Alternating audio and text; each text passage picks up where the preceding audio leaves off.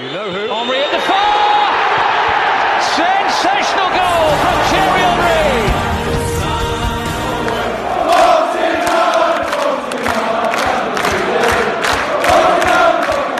Above all, I am like you.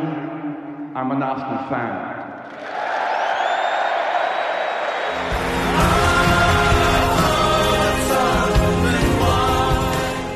听众朋友们，大家好，欢迎收听新一期的两杆老烟枪，来配个音。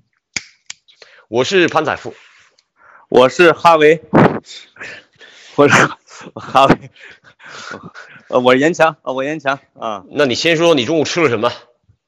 我中午吃的，我中午吃了一个呃，叫什么牛实话实话实说，我问的不是。吊锅牛杂和臭鳜鱼。我的天哪，我已经闻到这个味儿了，我非常浓烈，哎扑鼻而来这不。是这不是你们安徽人的名菜吗？你你你全家都安徽人，我安徽人名声也这么差吗？哦，你还那你沾光了。你你作为一个湖南人这么攻击安徽人，你合适吗你？我我们湖南真的是盛产烩面。还流水席是吧对？对，嗯，这个严总，这个节目开始的时候，我想插播一个我的小广告，哦，好吧，跟大家预告一下。没事没事，这个周反反正也没人听，没事没关系。哦，嗨，还是有一点的，还是有一点的，thousand and thousand of，对吧？我们还挺多的。这个呃，我要开抖音号了。哦，对，这个周四上午要开要发第一条抖音，呃这个这特别羞答答的跟大家预告一下。一点都不羞啊。那你你的抖音啊是怎么自我定位的，或者说给自己做的设计呢？我看，因为是有一个公司找我，当然了，这个公司的呃老板之一呢，也是我的原来的部门手下，不是下岗了吗？他们就创业去了。他们就说，哎，觉得我能红，说抖音上能红，因为比较 low 嘛，就说给我做了一个海报，我看见了，说，呃，叫什么？好看的颜值千篇一律，有趣的灵魂万里挑一。然后严总，你说我是属于哪一个啊？你肯定属于，你肯定属于那个有有趣的颜值。有趣的，我觉得你这个起的好。他们说，他们就是说，呃，不幸潘老师属于这个好看的颜值。我我我我，我觉得你说这个有趣的颜值太好了，我我让他们改，我让我让他们改 slogan，对，我觉得大家都肯定是看长相嘛，是吧？这个中国永远都是一个看长相的一个社会，对毫无疑，问。就是就是凡是老外，我看见一听见一个什么有点恶的、有点丑的，一般都是 interesting。我就是那我我的颜值就是 interesting，哦，这还是哎，这一听是濮阳发音呐、很地哎道。呦，对吧？嗯，有点有点濮阳味儿吧？对，咱咱们比赛也没什么可聊的了，就聊聊长相呗。现在这个队里面，你觉得谁 谁长得好啊？我觉得严总长得还是不错。现在这个队里，我当然那是肯定了，这个已经不是前提了。不过说到长相，其实阿森纳的长相好像至少有二十年在英超是排名第一的，反正一直都不错。自。从长相最好的主教练离队之后，我觉得整个球队的长相也在下降。其实确实在下降，因为呃，在吉鲁和拉姆塞时期，说真的是遥遥领先，这个是没话讲，对吧？嗯哼，来吉鲁，我认为鼻子有点长，有点勾的，他竟然被评为了什么英超最最媚五十人第一名，啊，尤其是跟人在酒店里边儿那个长长聊以后，约真是被评为了第一对，啊。这这个都已经是过去时了。现在呢？现在有谁？呃，我觉得那个马丁内利还可以，呃，马丁内利长得小伙子可以特，清秀。特别像呃河南小伙儿，他长得真的是不错啊，挺像中国人的。呃，我觉得我国足协是不是可以挖掘一下他的血统？啊，如果是某一代是有，不就是规划嘛，对吧？那考察血统，我们规划需要考察血统吗？啊，我你们国家现在都不考察，你们国家都不考察血统了吗？我们规划就是个价钱问题。我的天，是吗？对啊，哎，我我其实有一埃克埃克森改了名之后，那血统变了吗？呃，没高哎高拉特是不是也改了？小摩托呢，长得跟你一样黑的，哎，他们，我我其实想请教一下严总，就是我不太了解贵国的中国足球，他们为什么接受被规划呢？是要给价钱吗？我觉得这里面肯定会有一些交易吧，因为哦，呃，否则的话，他他为什么呀？但是这个现象呢，在巴西球员当中普遍存在，就是他如果距离巴西国家队根本就没有这个入队的可能。其实我听一个我此前节目里面提到过那个 Tim Vickery，一个啊在巴西的那位老记者，英英国记者，也是个超级大帅哥。他说过，他说埃克森啊曾经是进入过这个巴西大的集训队名单的，就是那种三四十人名单，但是啊水平呢可能距离进成为这个呃严格意义上的国脚是有一定的差距，所以后来就没有这种可能了。但是像呃高拉特这种好像排序的级别在他之上。至于像那个以前那个穆里奇啊，那就是完全属于这个一抓上百一大把在巴西。呃，对，穆里奇有点像原来四川全兴的马麦罗那种，哎，对对马麦罗就是马麦罗，呃脚后跟还能进球呢，花蝴蝶呢。好使嗯，但是在巴西只配开出租的啊嗯那种的。哎，在在陕西不还有过一个长得很粗暴的那个类似于球星闪电，曾经进不少球的一个巴西前锋，啊，叫埃尔顿，埃尔顿啊，不是埃尔顿吧？埃尔顿，不是那是阿尔顿在德国踢过，另外还有一个也叫马马马克思，哦，好像有这名字。对对是这种非常非常多。哎哎，怎怎么说到这儿说到规划了，不说长相吗？长相，因为我们说到了扎卡长得怎么？样？不是这个阿尔巴尼亚的 C 罗吗？哈哈哈，扎卡长得不好看，我觉得，就是他的那个眉毛啊，特别像是蜡笔小新，就是纹过的哎，有一个是长得不错，就是我们不能提名字那个人，不说长得不错吧，就啊。就据说很多人还挺喜欢的。我终于明白了严总的审美了。不是不是我，不是说哦，他在中国的 popularity 很大程度上跟他的长相有关。呃，女孩喜欢，对，因为女孩喜欢那种长上去像玩偶的，羞答答的，呃，一个小动物型的，嗯是小恐龙嘛，嗯哼，对吧？但其实霍尔丁不错，我觉得霍尔丁，哎呦，霍尔丁啊，霍尔丁老师啊，比我小了那么多，现在头发跟我差不多了，我看了之后我都着急，真的。呃，那，你你？知道吗？你当时你在苏格兰，你啊有没有测过苏格兰？当时你你是住在爱丁堡嘛，是吧？对啊，你有没有测过他当地的这个水啊？他们的他们谢顶的频率不如英格兰人，啊，英格兰是极其严重啊，英格兰据说是这个水源水比较硬，而且他们以前也没这个讲究，不像咱们在中国经常装这个净水器啊，或者说把水软化，英国人完全就不讲究这些，所以英国脱发极其严重。他们的那个水就是那厨房的水龙头上夸夸直接接了就喝，，对 tap water，啊他直接就都是直接喝 tap water，而且他很自豪说我们是世界上第一个这个嗯自来水水质啊能够达到这个饮水要求的国家。但是你这么喝，你这么去洗，那确实可能确实是伤头发。还有是不是我至今深受其害啊！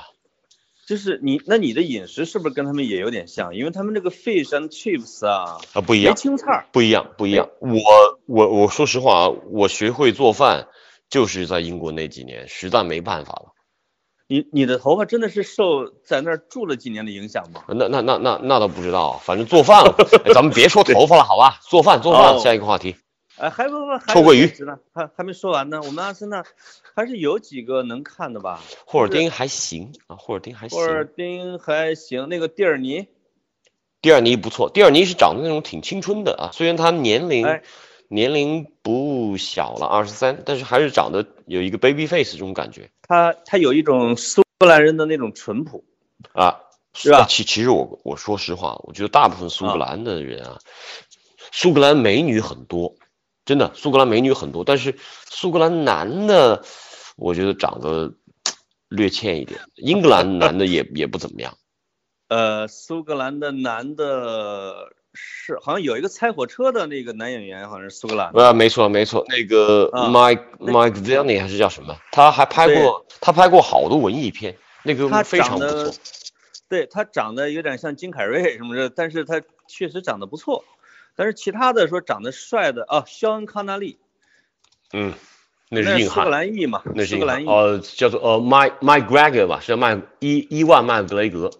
啊，麦格雷格，麦格雷格他拍过有一部文艺片，我印象特别特别深。那部片子名字我有点记不住了，但是他讲述的是一个五十年代苏格兰的故事，而且呢，呃，那故事特别打动我的是什么？他他是一个流浪，一个一个那种流浪人一样的啊，那么一个角色，哦，而且他有一个远大的理想，就是他要去中国。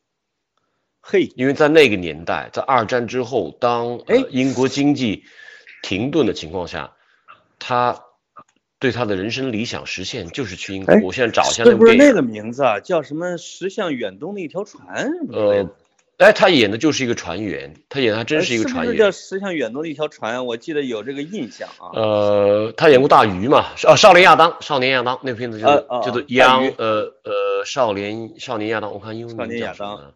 另外还有一个就是女演员啊，嗯就是漂亮，我觉得苏兰谈不上，但是挺性感的。因为什么？因为他们满脸都是小雀斑嘛。不会吧？你看那个《权力的游戏》里边，斯诺的老婆，就是那个那个野人的女野人，她就是典型的苏格兰的女贵族。啊，我给你推荐的这部电影就叫做呃《Young Adam》，Young Adam 这啊片子呢，以少年亚当。对，啊其实一片子一开始出现就是一位青年女性在这个水中呃浮尸，被打捞起来，然后再以倒叙的方式，Ewan McGregor，伊万哦 McGregor，哎，这这怎么有说是二零零三年英国色情剧情片呢？我去，大卫麦肯不是你要齐执导的，我我看是怎么没觉得是色情呢？不，袁总，如果你要搜白雪公主，你也能搜到两套片子。哦哦，那还是你有研究，对。啊，我这个我们聊阿森纳啊，阿森纳，第二，你第二，你 我长长长相长相，我觉得有点随了严总的愿了，终于可以聊文艺话题。长相，奥巴梅扬其实也还行啊，我觉得，哎，我喜欢他的长相，对而尤其他的肤色其实是小麦色，对，挺健康的，而且他长得是一个很开心的那种那种长相的。呃，这拉卡的拉卡，我就觉得是那种愤怒的人，是吧？是一个怒汉。呃，如果把拉卡算上长得帅的，那就没有没有没有，拉卡肯定不是，拉卡肯定不是。对，有点过分了。托雷拉还行吧，我是是卡西莫多，我觉得就是钟楼怪人。卡西，这这确实有点像，有点看像卡西莫多嗯。哦，贝莱林，我们怎么把这个给忘了？贝莱林啊，嗯贝莱林的风格跟我相似，就是这个长得不怎么样，但是气质不错。哦呦，我一直以为你气质不怎么样，长得很好那是你，那是你。啊。对他，他反正他妈妈是裁缝嘛，对吧？所以他有这个时尚感觉啊，能写写写写写歪诗，可以去这个走走秀。但是贝莱林啊，我不知道我们是不是已经再也见不到那个最好的贝莱林了，我真的有点，很有可能，我真的有。点担心。他其实打上首发的第一个赛季，就是对角线长途 长途奔袭防守的时候，那是他的巅峰期。嗯哼，那个时候值五千万镑，我觉得现在啊，如果说两千万镑有没有人要，就打问号。现在还是希望吧。我觉得哪怕有人要，还是别买。我觉得这种人还是能够代表阿森纳的。我我是希望能够给他一个嗯充分的一个恢复复原时间，然后让看看他最终是不是能够恢复到以往的状况。因为这个人他所承载的阿森纳的阿森纳这些传承，可能是后面一些球员所所不具备的。对，他是十六岁到阿森纳的，对吧？，对他呀，他的这个成才的轨迹跟呃法布雷加斯。法布雷加斯非常相似。其实不光是阿森纳，阿森纳只是最早去挖这个嗯拉玛西亚墙角的哈，也还有好多别的俱乐部也干过。那当年曼联买皮克不也是类似嘛，也是同样一个年龄段。但关键原因不仅仅是有这个呃所谓的年龄差别，因为英超那时候十六岁就可以签职业合同，而在巴萨那时候要十七十八嘛。但是是更多的就是在于这些一线的俱乐部，他能给这些年轻人上场的机会。啊，是而且这些年轻人也能达到这样的要求，所以我觉得你一定说是谁说温格当时就是挖了别人墙角啊，开了人后门，那人家买了就用啊，是吧？对对对对，十五岁、十六岁就能上场，像十六岁这个年龄来呢，就基本上有点像，呃，你是牧场里边的一个牛，你可以加你的肩胛骨上可以打上烙印的那种。所以前阵子我看有人还问啊，法布雷加斯说你职业生涯中最好的进球是哪个？他说进热刺的个个都是好球。就这个哥们儿呢，就是我觉得有点矛盾啊，我们都很烦他，但是呢，他骨子里还是认为自己是个阿森纳人。我们觉得他是叛徒，但他其实觉得、嗯我我还真没觉得他是叛徒，是吧？对我还真能理解。首先我能理解他想回巴萨，这个你也能理解吧？对吧？对，我觉得呃可以理解成故乡和第二故乡啊，而且他后来去切尔西之后，我我做过他一个采访，啊，然后我还真是谈到过这个问题。他其实当时挺无奈的，他就说他他在巴萨，他回巴萨的一个最主要的一个原因是瓜迪奥拉，瓜迪奥拉不断的在拉拉他，而且呢，他回到巴萨之后呢，才发现他的足球风格不是哈维，呃，他是是一个全能中场，而而这种角色在巴萨是不需要的。是。他只在瓜迪奥拉最后一个赛季在巴萨踢了那一年，而那一年让他踢得非常非常郁闷，就把他改打这个假前锋啊，以及瓜、呃瓜迪奥拉那种就是嗯，瓜迪奥拉自己疲惫至极那个赛季，后来是不堪重负这样离去的嘛。很尴尬，就对是我怀疑甚至不是瓜迪奥拉特别想要他，呃，但是但是拉他那帮发小儿拉他拉他确实是瓜迪奥拉下了功夫。那瓜迪奥拉，你都没想好怎么哦，他可能以为他能接哈维的班儿，是吧？嗯，结果去了之后嗯，这个事实完全不是这样，所以他发他后来他他也没地方去啊。他说他是他最终嗯来切尔西，一个他对于伦敦这个生活他比较适应，第二个就是给他的选项已经不多了。当然这那个这这也也就是孤望孤望对言之，孤望可能他他然后回购条款呢，他可能想回杰瓦斯，啊温格又不要，对吧？对温格不要，嗯关键是温格不要他，这个我觉得对他的 对他的打击也不是也不小啊。老爷子骨子里还是倔强的，还是有一点倔强的。但是你说说这人，呃，如果现在还还在，还能还能有用？他范佩西这种说反出阿森纳的，我其实都不太讨厌他们。我跟很多球迷的观点不太一样，啊，你你，因为他们都是有个性，尤其范佩西这种这种稍微的二二的，我就是就像逆反自己的爹妈出去两年也很正常嘛，嗯哼，很正常。他不是一个，他不是那个货，就是跑到热刺又跑皇马那哥们叫什么来着？那是阿德巴约阿德巴约阿德巴约那是反骨仔，那是烂仔，那是烂仔。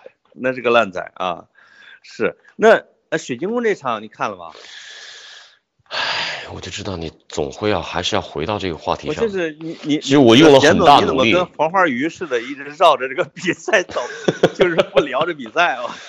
呃，因为这场比赛跟此前的比赛太相似了，就是开场有那么十五二十分钟，你真的觉得，哇，也能踢得这么好呢？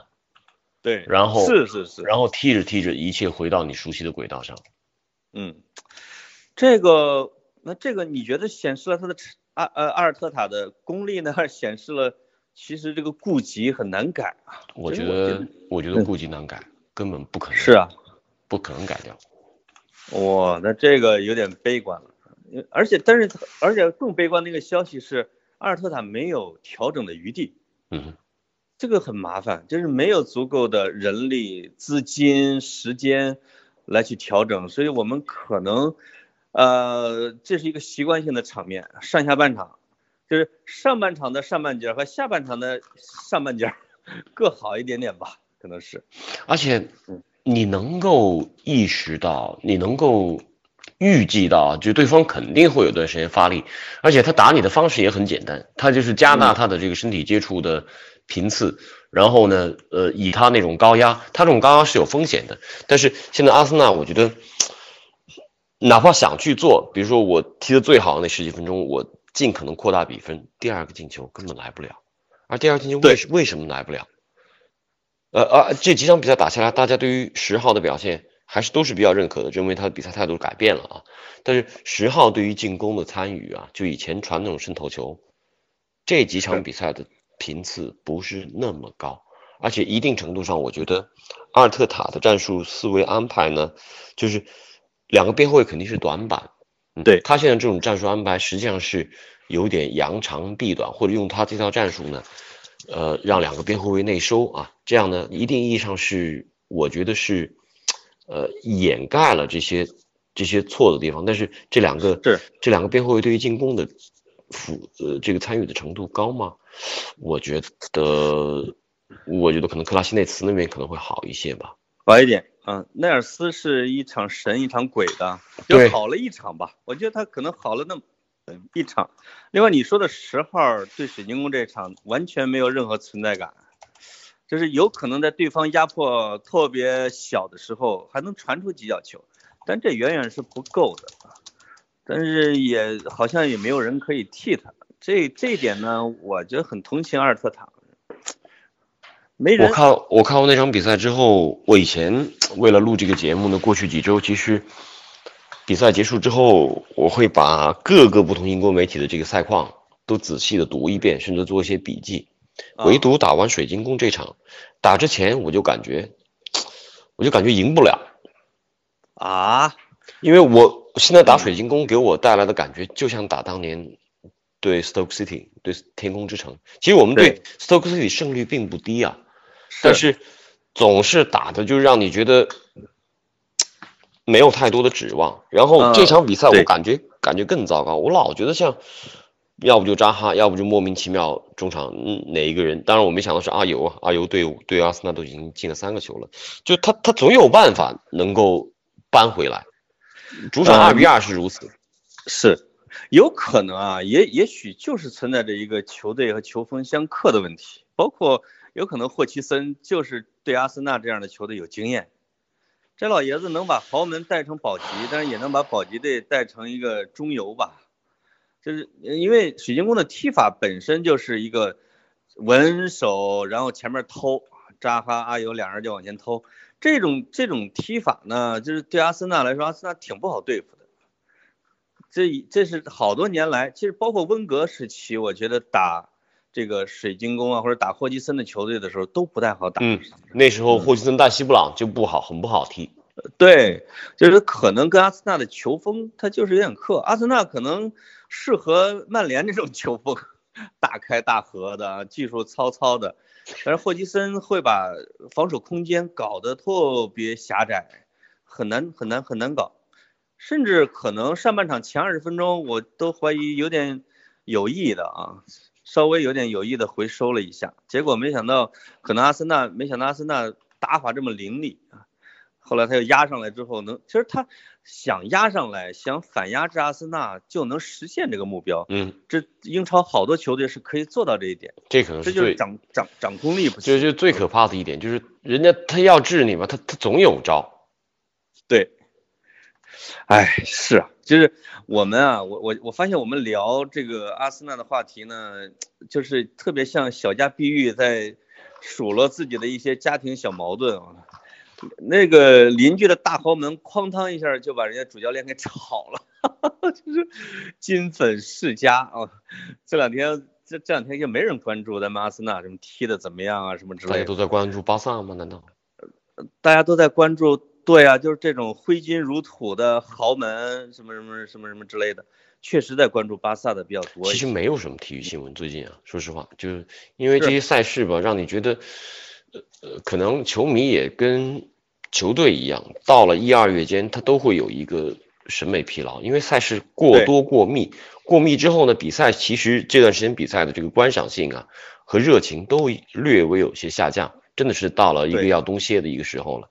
你说现在看这些比赛，我周末我过去一周一直在出差，先去上海，我去上海主持了一个中国足协的一个政策研讨会，然后又去厦门参加那个体育大生意在厦门的一个年会啊，包括一个颁奖，就是啊，当你离开一个嗯嗯，可能过往更加聚焦于足球这样的一个环境当中，你会发现，这世界上其实好多事情值得你关心的呀，或者说或者说让你觉得有趣的。我星期六那天晚上本来有一个朋友聚会的，我还傻呵呵的自己先回到房间啊，这个呃拿出一个大的一个 pad 把对水晶宫这场比赛看完，然后之后还想再看一场英超，但第二场我就没看完了。看完之后我真的觉得有些索然无味，我这种无味也许在我今天录这个节目的情绪里面都有些体现，就是你很难对一个话题这个提起自己很大的。兴趣和精力去做深入的探讨，因为可能因为这个讲述的过程其实也是我们彼此在思考和和还原一些场景的一些过程嘛。我我突然一下觉得有些无味，可可还原的画面不太多，对对吧？可讲述的人不多，甚至那张红牌我都觉得，我觉得那就是一张红牌。呃，对。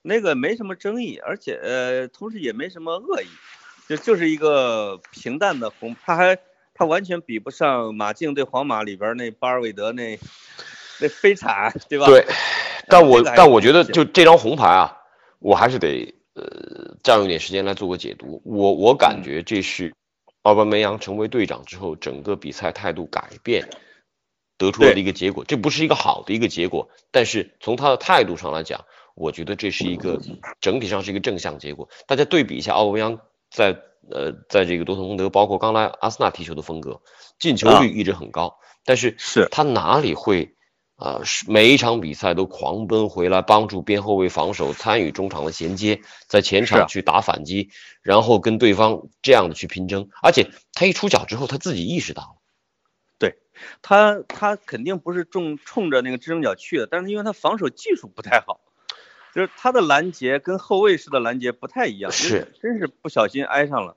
但是看着那可怕，但是他肯定是收了，就是没有使劲儿那个。呃，这个奥巴梅扬呢，我一直说他是一个比较善良的人，就是他会被很多事情感动。如果这个教练对他特别的情深意重，像阿尔特塔一样抚着肩头说你留下留下，他就会留下。他这个人是比较感情用事的那种球员。啊，这就在逆风球里边呢，他也容易沮丧，你会看到他有时候会容易沮丧。对，嗯，而在当队长的责任感呢，是明显看出突突的是上升了。嗯哼，这种，呃，还是我觉得对他，如果他能留下的话，其实对阿森纳还是很重要的。太重要了，因为是，我们付不起这种代价。因为这是这对接下来这场比赛，我现在都觉得头疼，就是 我觉得多难啊多难啊！嗯，对。不过这个，我我觉得严总也到了这个老球迷的生物钟哈，冬歇期了，实际上。嗯，你没有啊？呃，我我我没有，你还兴高采烈的我还像是一个小伙子一样啊。但是实际上，他的阿森纳的套路，我们就是这几场之后我们都知道了，因为他确实不再新鲜了，那就是强势，然后被人反控制，弱势丢球。呃呃，你就看吧，这个周末，这个周末阿森纳打西菲联又会是这样，对，而且这会是又差不多很标准的一场比赛，就是西菲联比水晶宫还要整体性还要好呢还好啊，还好，而且他打上三路的能力可能会更强。那个什么麦克伯尼，包括他前场那个 m c g o l r i c 那个呃爱尔兰的那位黑人前锋啊，现在应该是英超射门超过四十脚上下没没得分的嘛，但那是一个非常非常好的一个中锋，那哥们持球、拿球、做球的能力，脚下活非常细腻。哎，这种都是这种就是不显山不漏水的、被低估的球员。没错，嗯，现在流行流行的段子就是这个，呃，他什么时候进球嘛？甚至有这个，据说有这个你你很喜欢的这个文艺女青年都已经发誓了，啊就是他要进球的话，就就跟他如何如何。哎呀，是吗？对对，你是你喜欢那那文艺文艺女青年啊？呃，不可能，不可能啊！真的是国外的啊。哦，对对，你你你你喜欢国内的是吧？哦，阿森纳现在啊，我觉得问题是什么呢？有个特别大的问题，就是伤员跟不上，就伤员恢复的速度远远跟不上这个需求。为什么这么多伤？很奇怪，原来比如说温格带的，一开始上半赛季就开始伤，他在为什么有时候会八连胜，说又回到前四，或者最后保持不败，往往是上半赛季开始伤的那些人恢复了，纷纷归来，但现在贝莱林、蒂尔尼，我觉得这个赛季都不会再归来了，就就就全靠这那一套阵容在苦撑。如果再经过谢菲联，再经过切尔西他们的洗礼，这帮人这个油都枯了。啊，可以跟大家啊，可以跟大家 update 一下，就是这场跟水晶宫的比赛，阿森纳是本赛季第一次，呃，用呃同一套阵容跟上一轮相比啊，用同一套阵容来应对对手，这是本赛季嗯第一次，就是之前受到的这个伤病影响，状态影响非常大，主教练呢也是犹疑不定，而这一场，我觉得不是说没有伤病的影响，而是伤病的影响更大了，你就无人可用了。无人可用。那托雷拉到下一场能不能上也不好讲。嗯，我觉得他那下确实踢得挺糟糕的。虽然说后来拿着冰袋回了替补替补席啊，但是我觉得这种踝关节肿肿胀，如果要牵涉到一点点这个软组织的话，就会非常非常复杂。是因为托雷拉呢，他的水平发挥是以他百分之一百二十的，他是以身体为代价的，对，他会透支，对所以他他不会有哪个赛季会说能打到四十场以上的比赛，我觉得很难，对他的身体来说受不了，呃，这个很麻烦。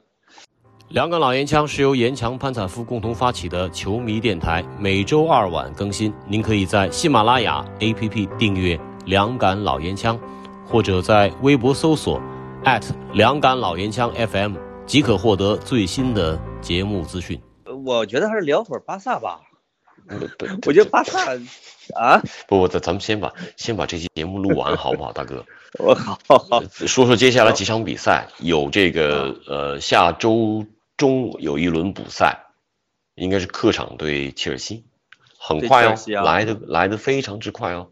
然后这场太难了，对，然后是这个足总杯第四轮啊，应该是对嗯伯恩茅斯。伯恩茅斯呢，现在的状况非常非常差。伯恩茅斯不光是跌入降级区啊，就是这个从第四级别联赛一路带上的埃迪豪伊啊，他的帅位都出现了不稳的迹象。嗯他可能也到了他的疲劳期，疲劳期这是肯定的啊这是肯定到一个到一个疲惫期了。是是是，他应该会去一个更好一点的俱乐部，我觉得对他合适。但是这又是一个悖论啊！你说他去了更好的俱乐部，你在这边是失败离开的，那更好的俱乐部会不会产生一定的怀疑呢？更好的俱乐部，而且你你得看是什么级别。我觉得他如果去一个就是这个十名上下的俱乐部，也许是往上迈了半级台阶啊。但是对这些俱乐部其实英超十名跟十六七名差别就很大吗？我还不太确定。但是，伯恩茅斯有一点说的，伯恩茅斯是英超呃目前这个现场规模最小的一个俱乐部啊，这个是呃它那个容量实际上严格算啊，可能都没法在英超达标的。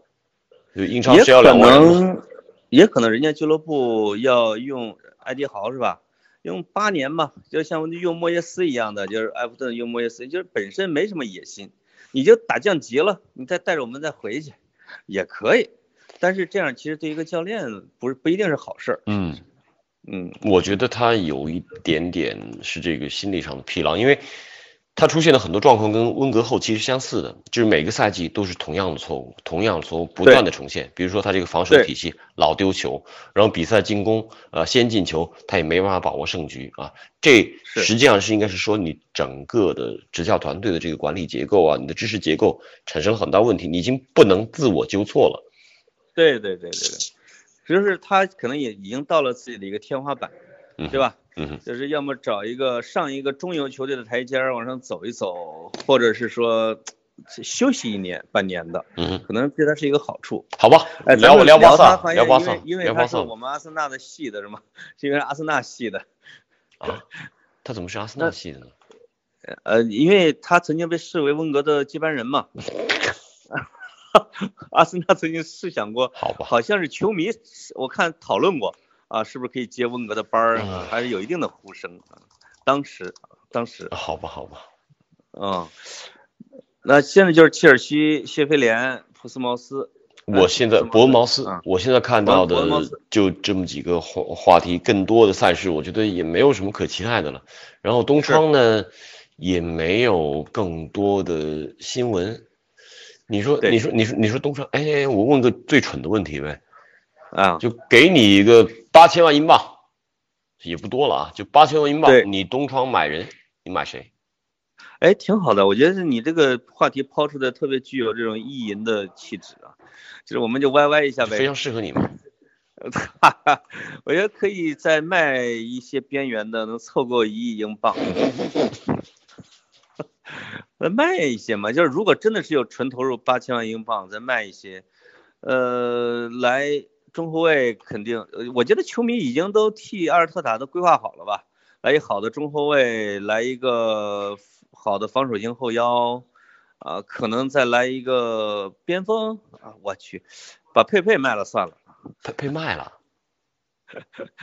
我这是一气话啊，我这有点气话。那什么时候？我倒觉得佩佩倒是在不断的进步当中。哎呀，真是，就是，这你会你会心急呀、因为他占了八千万，上一次八千万预算的全部几乎。对对啊，对，这个就很麻烦啊，呃好好麻烦但。是但是我我我上期不是跟你提到过以前那个里尔那个主席嘛，对于佩佩的分析，那个那哥们儿不光是个俱乐部的一个老板，他同时还是一个很很有名的一个类似于球探和这个一个分析者，他就不断说，他说，呃，说佩佩是一个非常是个 world class finisher，说他这个临门一脚其实比大家想象都要好，但是。嗯，呃，我觉得打水晶宫这两脚远射也看得出他是有这个能力的啊，但对他两场两个柱啊，对啊，但但这两场比赛就是说，嗯嗯，他的爆发点吧，跟你的期待和这个比赛的流动不完全同步。跟这个比赛的进程不一致，哎。真的是不一致，因为他有一点自我的这这种发挥，就是他什么时候能够接到一个球一趟一进，那种时候就说明他融入这个集体了。对他现在是拿到直球一过一拨一射，对，呃，基本上所有的进球，包括任意球吧，都是这样。现在的说法呢，有关于这个博阿滕的啊，有这个，要不就是什么呃呃，巴西那个科利奇巴有一个叫做严库托，哎，姓严的，严那是谁啊严库图你。们老你们老严家的啊，我我们老严家在巴西也有分支嘛，十七岁的一位巴西的右后卫啊，这是传闻当中的人。然后还有说这个，呃，要去曼城挖人啊，因为钱伯斯伤了，那那确实呃严重。我怎么我怎么还听着有人说买挖斯斯通斯？是啊，说马斯通斯，这个有点这买不起，他即使踢的不行也买不起。呃，斯通斯现在是十万英镑的周薪，还不是特别高，但是斯通斯他现在有可能是价六千，我记得是六千万镑他去城吧埃弗顿是五千万，对，五千万五。千万啊，呃，现在打个折，就挂掉了这么不喜欢他，而且他这个犯错的这个频率也比较符合阿森纳的一贯水准，无缝接入。三三三千万，三千万，嗯，三千万能撸来也不错。呃，这这这这个是纯意淫，因为曼城肯定不卖，三千万肯定不卖的，嗯而且人家也不一定来呀、对对，嗯，是本人意愿，我觉得百分之百肯定是不来的。嗯，他嗯，那他去哪儿呢？回阿弗顿吧。他在曼城算是半主力吧，应该是现在的他地位。是，但是关键就是嗯瓜迪奥拉这么用人啊，让搞得他信心全无。对，因为他可能确实要糙一点，嗯然后哎，犯我有一想法哎，我可以在这啊儿跟你快速的浏览一些跟阿森纳相关的一些一些标题，看你有没有什么兴趣啊？啊，这里有一篇是这个关于 Crystal Palace vs Arsenal tactical analysis 战术分析啊，这就算了吧。我去，嗯，嗯啊、然后呃啊，都在传这个跟 latest Thomas Lemar connection，呃，勒马尔，哦勒马尔有说法呢是这个呃拉卡泽特换勒马尔怎样怎样。这个我说实话，勒马尔，我最后一次知道他的消息是他转会到马竞，我后来再也没见过他一次踢球。他最大的问题是这个，他哥哥是他经纪人，然后这里面扮演的哦非常差的一个角色，就是，呃，包括他那时候跟利物浦谈的都差不多了，最终没有没有谈成的话，就是因为这临了临门一脚的时候，哥哥突然要涨点价，多呃多哎给我两百万，然后这彻底把人怒了。这种叫什么叫叫约维奇的妈是吧？啊，对，这个勒马尔的哥，还有内内马尔他爹，嗯，这都是三大祸害。内爹内妈内哥，可不嘛？奥内尔卡他哥，嗯，就是凡是自己家人的，就是确实有点就会不尊重自己的球员。嗯哼。啊，他因为他觉得你是我兄弟嘛，对吧？但实际上是对整个的职业生涯发展很不利。然后什么卡巴塞莱，呃，啊沃特福德跟他产生跟阿森纳产生的关联，哎，我们我觉得阿森纳产生关联的，往往都是人家俱乐部的边角料那，当然了，废柴，我或者叫废柴联盟。这真的是废柴联盟，这个好好可怕啊！啊，没没有太多其他可说的，真的，啊嗯，就是我觉得如果有温格的话，媒体可能会多出一倍的版面，啊，讨论讨论啊这个的。现在他们可能就懒得关注嗯嘛，这嗯，就是也可以理解。我们我就我就觉得咱们这个节目呢，也可以就是激烈的时候我们聊长点儿，那平淡的时候我们聊短点儿。嗯，还有还有不断重复的一个标题，说这个呃拿这个问呃拿阿奎罗，因为阿奎罗不是刷新了这个英超非英球员进球记录嘛，拿阿奎罗跟亨利对比，我觉得这也没有没有什么太多可对。流量，对啊，这个就是蹭了。就阿森纳已经是到了这个要非要去蹭流量，阿森纳这个关键词能蹭得上的。当然这一波蹭呢，我必须承认，就是说在我的印象当中，那我觉得亨利肯定还是比阿奎罗要更好。阿奎罗是个非常顶级的一个射手，对，但是整体上来讲，我觉得阿森纳是呃呃，亨利是一个更完整的球员。是他的足球地位要比肯定要比阿奎罗要高。当然，世界杯啊得主、欧洲杯得主，对欧，另外在欧冠跟我没关系也是，就是你一定是一个球队的旗手，就是在曼城，我们我我们不觉得阿圭罗是任何一个球队的旗手，就他他有他的呃大赛的气质啊，或者能进球，但是不管是在阿根廷或者在马竞还是在曼城，你都觉得阿阿圭罗的存在感不太强。啊，他呀，所以说嗯从小别人就说他像罗马里奥，现在来看更更像罗马里奥。罗罗马里奥独狼嘛，呃，对，有点毒啊，就是不不把俱乐部的，或者说他也不发表跟俱乐部有关的言论。他英语都说不好呢。他这次刷新纪录之后，Sky 和那个 BBC 都在现场采访他，他还是说是那种非常非常简单的英语。他天哪，那这种你来多少年了？你都来了八年了，你如果说这个语言关都还不能说完全过了的话，那对就是他这是活在自己的世界里，他确实做到了高精专。嗯，对对对对，就是能进球。对这个，嗯，但是呢，他又不能做到全勤，或者说，这个其实瓜迪奥拉我觉得也是应该对他不满意的一个地方。嗯，就是你你没法再配一个莱万吧，对吧？或者说你要配个热苏斯呢，这两个加起来其实是有点薄弱的，就就就不好配置。他他每个赛季大概要歇那么十来场，给自己设一冬歇期，我觉得也挺也挺有意思的啊，就像以前说过说过，有些球员是这个像那个阿瑙那样，到了十二月初的比赛，肯定自己申申请一张红牌，然后就过圣诞节去了。对对对，呃，尤其是南美人会这样，一般会这样。啊、对，阿根廷人和巴西人好吧，好吧，嗯说说巴萨吧，你这么期待巴萨，你你怎么对巴萨这个话题这么感兴趣呢？就是我会我会觉得巴萨，我就一个观点啊，就是其实两句话就说完了，巴萨就不是一个足球俱乐部，哎，说的太对了，巴萨巴萨这帮人就是搞政治的，就是对对包括是吧？对，就是完全不把足球和说实话不把梅西当回事儿。好，接下来我帮潘老师来详解啊，你就两句话，然后我接下来说两百句话。好，好对，巴萨对是巴萨真他的那句口号就是说 “mess Mass Mass mess club”，好像就是意思就是 modern club。他对确实他是代表加泰罗尼亚人的这个归属感情绪，他自己主动承担了这么一种社会社会责任的一个俱乐部。而且呢，这又是一个很标准意义上的一个呃民主俱乐部，或者我们可以把它称之为是社会主义俱乐部。所以对他的这个股权呃管理层的这个会员的更迭，是直接影响到他整个管理层的变更的。我在我在零六零七年，当时在体坛就跟巴萨有过合作，我们当时哦是中国媒体里面最早做这个巴萨中文官网的。嗯，然后呢，一年之后那个合同要更新要续约，结果谈谈当时跟我们谈合作的人，到后来谈续约的人是完全两拨人。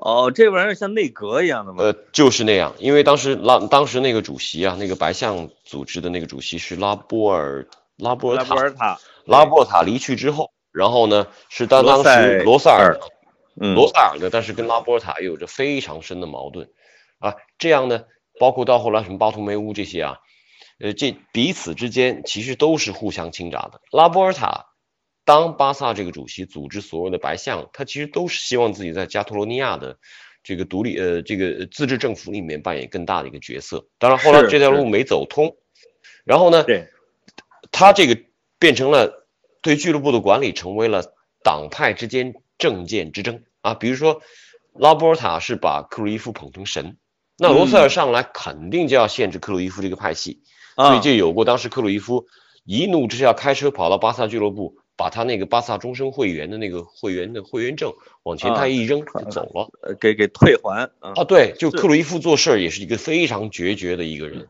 就就到这种地步了。那你看，你看现在这个换帅，你说这是 时什么时机啊？那你应该在安菲尔德之败之后就就把他换掉呗。是，这这是最糟糕的一个时间啊！而且也没有，就就是一个这叫什么超级杯的小失利。对啊，这个由头完全就没法服众啊。但是他更大的压力是来自于他听到所有的媒体天天都在这骂，都在这说说这个主教练不行啊，说这个我们一定要换人，我们要重新恢复到啊巴萨的克鲁伊夫的足球高峰去。那行吧，那就如你所愿，我们就换人呗。换来换去，哎，换的这个塞迪恩，但是我觉得，我感觉塞迪恩这这老哥六十一岁，也是性格挺强的。他离开皇家贝蒂斯是好像不完全是解雇啊，好像他带两年成绩不错嘛，他应该是自己主动求去的。他带贝蒂斯的时候那球踢的确实非常张扬，非常高压，很漂亮啊。他是以这个克鲁伊夫门徒自诩，但是。以现在巴萨这样的一个老龄化的一个团队，他踢得出那种足球吗？我觉得对他来说，可能是这这是他这辈子圆梦的唯一的机会，即使是只有半年啊，因为那合同里边就是半年加一年加一年，那就是等哈维嘛。我们能看出来，其实在等哈维。也跟哈维谈过，他其实不不是等哈维，可能是等科曼。也有可能科曼，也有可能会，但是如果是放到选举政治里边，我觉得他选哈维的可能性大。因为，我我大概回顾了一下，就是皇马呀、巴萨呀，他们的俱乐部主席的变更和王牌球员、王牌教练的这种变更，你会发现确实是选举政治，是选一个服众的呗，所谓。是你像皇马那时候，老福说我带来飞格啊，你们要选我，我就带飞格，对吧？包括那个在巴萨的时候，把小罗给带过来呀，对，或者把什么给。他在每一次选举都要放出一个重磅的罗罗塞尔是带内马尔嘛？啊，带内马尔，对他就是对选民的承诺嘛，取悦于他们。我觉得这个什么托梅乌特别担心他的竞争对手说，如果你选我，我能把哈维带过来。他就在赛季中段迫不及待的，我先占领这样的一个名声嘛。呃，按按照巴萨的这个俱乐部的章程啊，就巴托梅乌是不太可能再连任了。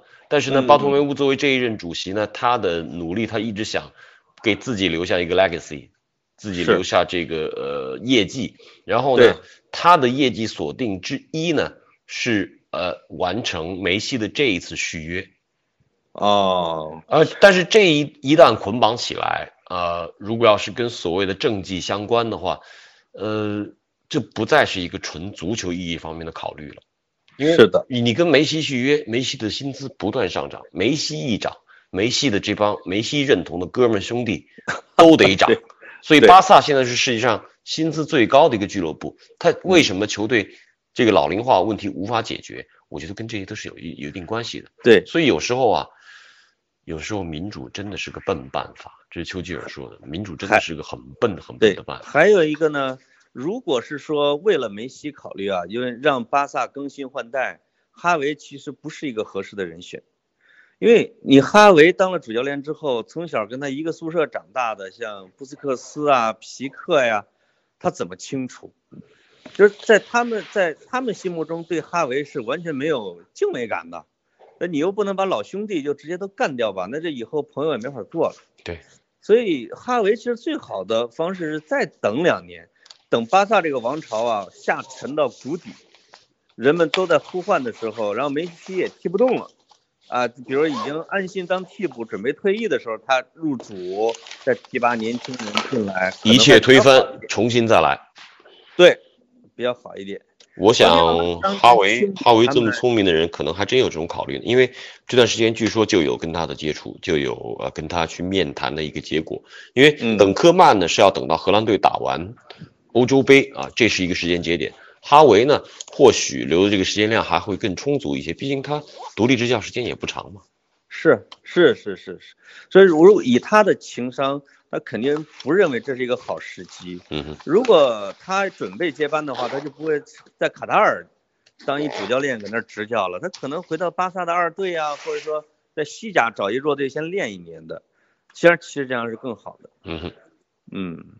哎呀，还是聊巴萨有意思，别人家的热闹，呃，别人家的热闹。但是但是但是我我最近录的一期关于米兰的，我反倒觉得更有意思。啊，就是巴萨吧，就人再惨也没有咱们惨，是吧？呃，对对，呃，嗨，你你是从这个角，你是从这个角度来就，就米兰说起来啊，米兰一些老球迷啊，说起来真觉得会哭是吗？阿森纳你们这算什么呀？就天米兰啊这个彭磊老师跟我录了期节目的时候，说的一切归根起来就是一点，没钱，啊，没钱。这个确实没钱啊，包括贝鲁斯科尼自己都没钱。对你跟我说什么都没用，我们就是没钱。就是米兰的真实的财务状况在意甲算什么水平啊？现在嗯，有帕尔马有钱吗？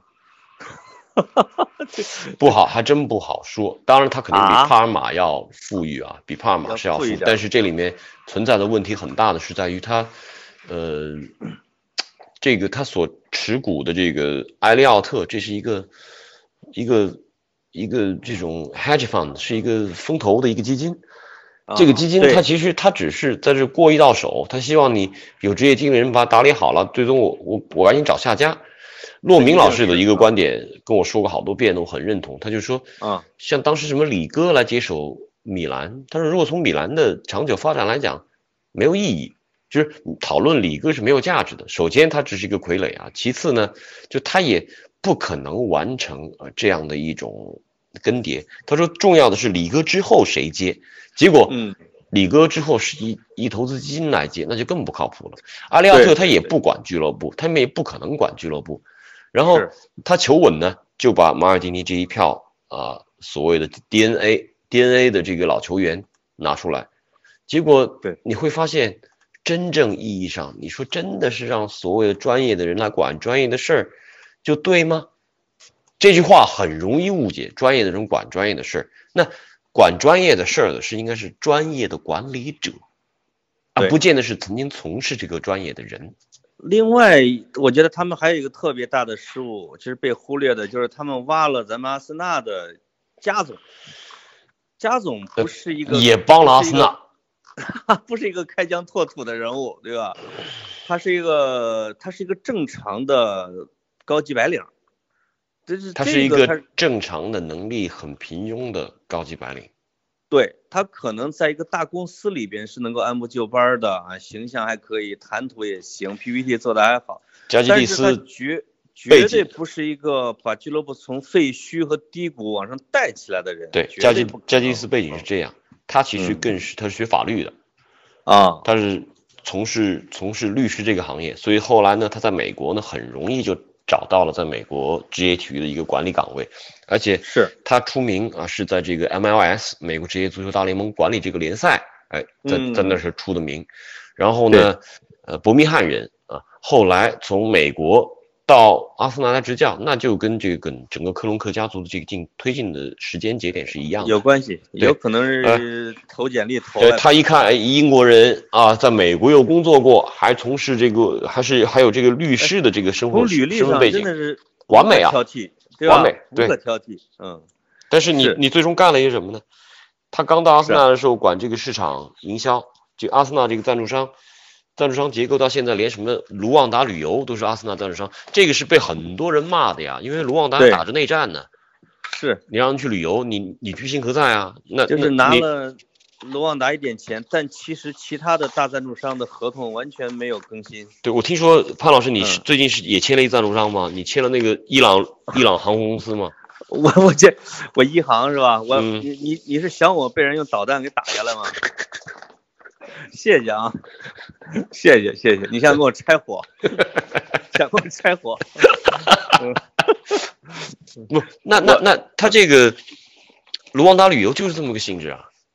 是，对，呃，就是呃，用赚卢旺达的钱是有原罪的，啊，这个大家都是知道的，嗯哼，嗯，所以呃，好吧，我认同你的观点了，米兰确实比我们惨，我很我开心多了，哎呀，生活觉得充满了阳光，看到米兰是吗？呃，是是是啊，那行，我觉得用米兰来结尾，像像是一个 happy ending 啊，其实也不一不一定，现在人家这个联赛排名跟咱也差不多啊，人家有一一步，人家努努力，对，人家还有一个世界级的曾经的世界级的巨星，努努力他也能够打个前六。反正我对于这个赛季，我就哪儿说哪儿了吧。嗯，周末认认真真看一场对 Sheffield United 的比赛，然后再跟大家推荐那部电影《光珠光珠六壮士》，光珠六壮士啊。哦哦，光珠六壮士这个我，Full Monty 哦。Full Monty，那就是谢菲联球迷的真实写照，非常牛。好嘞，啊。好嘞，好嘞，就这么着啊，我们向米兰球迷潘老师致敬。呃，希望大家关注我的抖音号，叫潘采夫。好吧，我看看这个有趣的灵魂和无趣的颜值会是怎样的一个组合。，OK，好嘞。好了，就这么着，拜拜拜拜拜。